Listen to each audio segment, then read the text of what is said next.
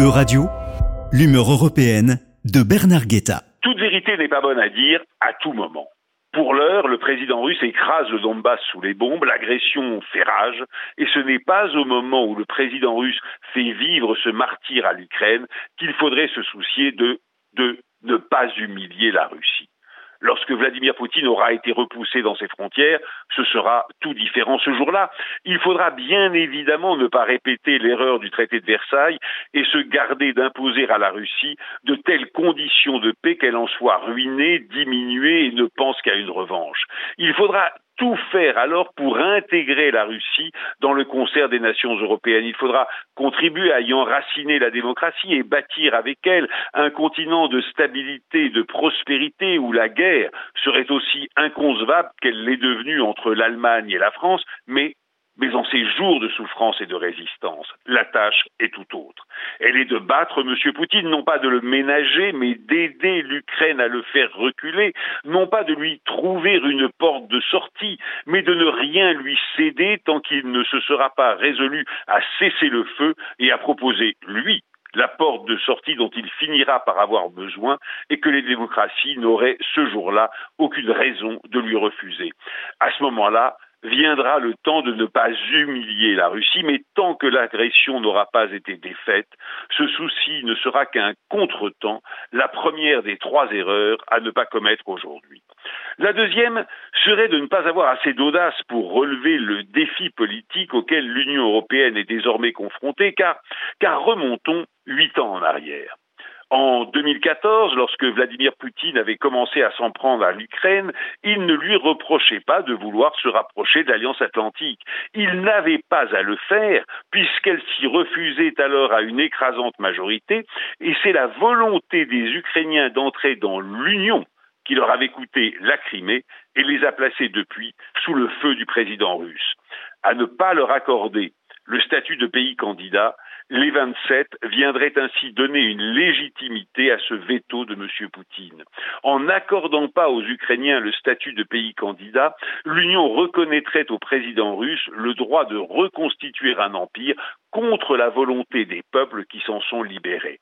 L'Union européenne ne serait en aucune manière confortée de telle nostalgie, mais sauf à risquer la paralysie, l'Union ne peut pas non plus procéder à de nouveaux élargissements sans avoir modifié ses institutions sauf à créer une situation totalement ambiguë et rapidement ingérable.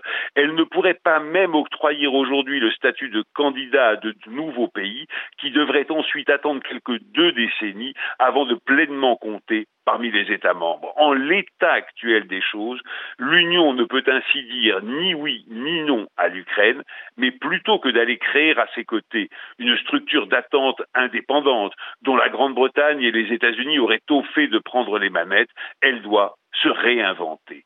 Elle doit devenir une union à plusieurs étages, une seule et même union nommée l'Union européenne, mais dans laquelle coexisteraient trois ensembles différents zone de libre-échange régie par l'état de droit et à laquelle pourraient très vite s'intégrer de nouveaux membres. Le premier de ces ensembles pourrait être la communauté politique européenne évoquée par le président de la République.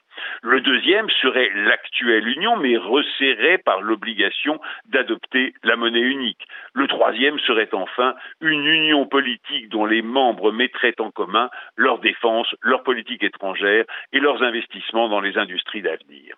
Aucun de ces trois étages ne serait constitué pour l'éternité puisque les États membres pourraient passer de l'un à l'autre aussitôt qu'ils le voudraient et le pourraient. Ce serait un changement d'ampleur, mais il éviterait aux 27 de rater leur rendez-vous avec l'histoire en commettant l'erreur de ne pas se réinventer face au retour de la guerre en Europe et leur permettrait surtout de faire de la nécessité d'élargir leur rang le moyen d'approfondir leur Quant à la troisième erreur à éviter aujourd'hui, elle serait de craindre une troisième guerre mondiale alors même qu'elle a déjà commencé. Il n'y a plus lieu de la craindre, on y est déjà. Car à défaut de précipiter le monde sur les champs de bataille aussi sûrement que l'avait fait l'attentat de Sarajevo et l'invasion de la Pologne, l'agression de l'Ukraine par la Russie n'aura pas mis trois mois à se faire ressentir sur les cinq continents. Les pénuries de pain menacent l'Égypte, le Maghreb et l'Afrique subsaharienne. Il n'est plus un pays où les prix ne s'envolent, ceux de l'alimentation, de l'énergie ou des deux. Cette situation est grosse de crise sociale, elle-même porteuse de déstabilisation politique et stratégiquement parlant, l'évolution des combats en Ukraine pèse lourd sur l'appréciation chinoise de la question taïwanaise. La pérennité du pouvoir de Xi Jinping en devient aussi incertaine que le rapport de force entre les États-Unis et la Chine. La guerre d'Ukraine s'est instantanément mondialisée. C'est en ce sens qu'elle est d'ores et déjà mondiale et nous n'en sommes ainsi qu'au début d'une très longue et très très inquiétante histoire.